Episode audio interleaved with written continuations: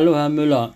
Eine Berliner Boulevardzeitung titelte am Dienstag Nächster Automurks und meinte damit das Verwirrspiel der grünen Verkehrsverhinderungssenatoren um die Friedrichstraße.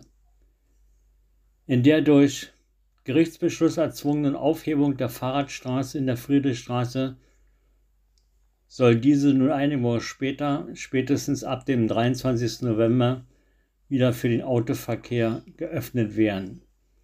Aber diese Gerichtsentscheidung wird unterlaufen durch das eingeleitete Entwidmungsverfahren der Friedrichstraße für eine verkehrsberuhigte, nunmehr reine Fußgängerzone. Auch wenn der Berliner Tagesspiegel titelte Freie Fahrt auf der Friedrichstraße, strebt die Verkehrsverwaltung weiterhin die dauerhafte Umwidmung eines Teilabschnitts der Friedrichstraße zu einer Fußgängerzone an. So kann es passieren, dass schon im Dezember der Autoverkehr in der Friedrichstraße wieder verboten wird. Man nennt das Rinnen die Kartoffeln, raus aus die Kartoffeln. Die grüne Senatorin möchte, dass sich die Friedrichstraße zu einem lebendigen, modernen Stadtraum entwickelt, zu einem Ort, an dem, an dem man gerne geht und gerne bleibt. Sie will weiterhin eine autofreie Flaniermeile und droht nach der Verkehrslösung für die Friedrichstraße ein Gesamtkonzept für die historische Mitte zu machen. Bisher hat sie in der Berliner Verkehrspolitik wenig Erfolge zu vermelden. Aber immerhin hat sie es geschafft, mit der großflächigen Verpollerung des Tempelhofer Damms diesen zur hässlichsten Bundesstraße Deutschlands zu machen. Die B96 sieht aus wie eine Teststrecke für die Pollerindustrie. Weiterhin hält die selbsternannte letzte Generation die Stadt und insbesondere die Berliner Polizei auf Trab.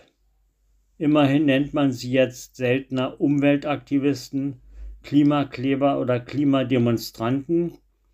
Nun sind sie Umweltkleber oder Autobahnkleber. Die Umbenennung macht nichts, aber auch nichts besser. Weiterhin terrorisieren die Aktivisten Verkehrswege, Kunstschätze oder machen sich die Symbolik des Brandenburger Tores zu eigen. Nichts und niemand kann sie offenbar abhalten. Schäbisch ist die Diskussion um die Mitverantwortung der Autobahnkleber am Tode einer Radfahrerin. Sie leugnen ihre Mitverantwortung am Tode dieser 44-jährigen Radfahrerin. Jüngste Zahlen der Berliner Feuerwehr belegen die gemeingefährlichen Aktionen der Autobahnkleber. Mindestens in 18 Fällen wurden Rettungs- und Hilfsfahrzeuge behindert und es kam zu Verzögerungen bei der Rettung von Menschen. Übrigens hat die Berliner Bereitschaftspolizei spezielle Schulungen durchgeführt, wie man die Umweltkleber auf die schonendste Weise vom Asphalt löst. Mit Speiseöl geht's wohl am schnellsten. Ist das für die Polizisten nicht auch entwürdigend? Oder gilt auch hier dein Freund und Küchenhelfer? Ärgerlich weiterhin die Sympathie für Autobahnblockierer von verständnisvollen Richtern über die EKD in Magdeburg oder Auftritten in Talkshows wie bei Lanz oder in der Berliner Abendschau. Die letzte Generation erhält überall eine wohlwollende Plattform für ihre wirren Aktionen. Von den Zehntausenden Opfern, die teilweise genötigt wurden, stundenlang im Stau zu stehen, hören wir nichts. Berlins Politiker sind selten weitsichtig. Aber jetzt wollen sie angesichts der möglichen Neu- und Wiederholungswahlen den Weihnachtsfrieden sichern.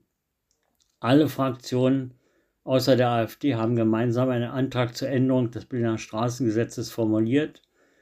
Die Wahlplakate sollen danach frühestens sechs Wochen statt bisher sieben Wochen vor den Wahlen plakatiert werden dürfen.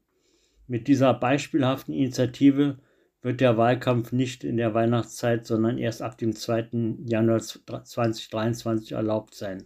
Frohe Weihnachten! Ob es überhaupt, wann und wie zu Neuwahlen kommt, bleibt im Berliner Kuddelmuddel unübersichtlich.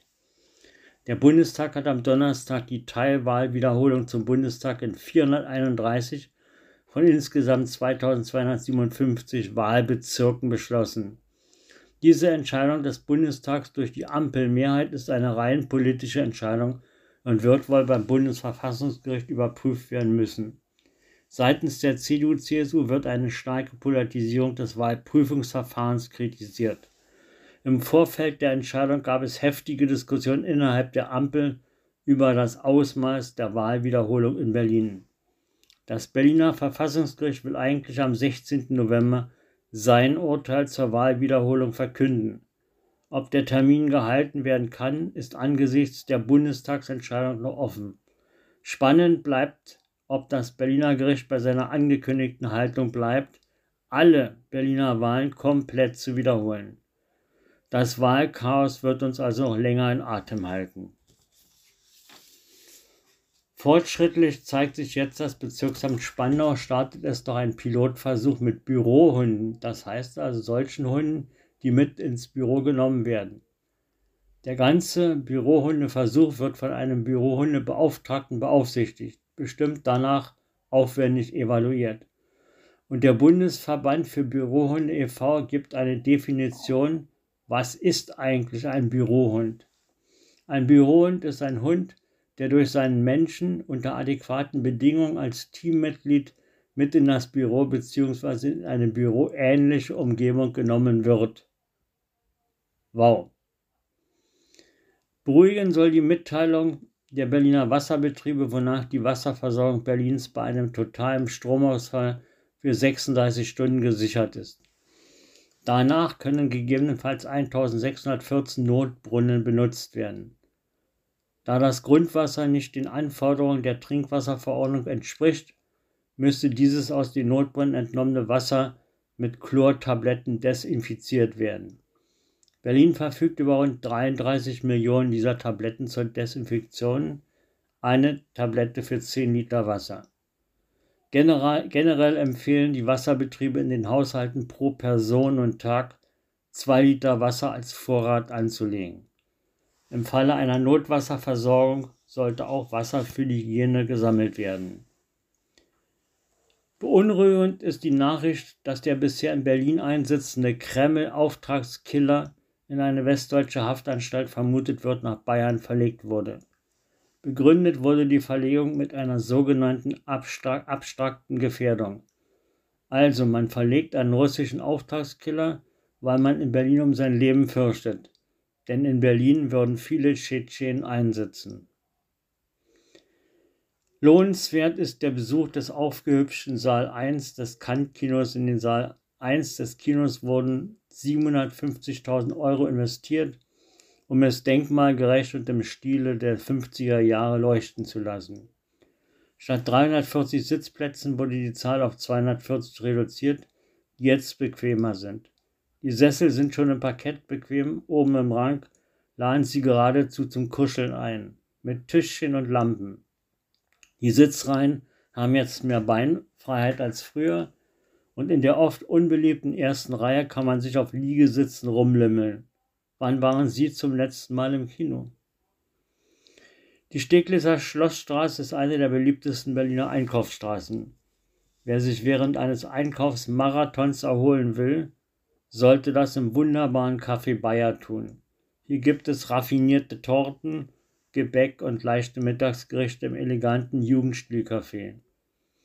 Den Ort der Sünde das Café Bayer finden Sie in der Schlossstraße 26 in Steglitz, werktäglich von 9 bis 18 Uhr und Sonnabend Sonntag von 10 bis 18 Uhr.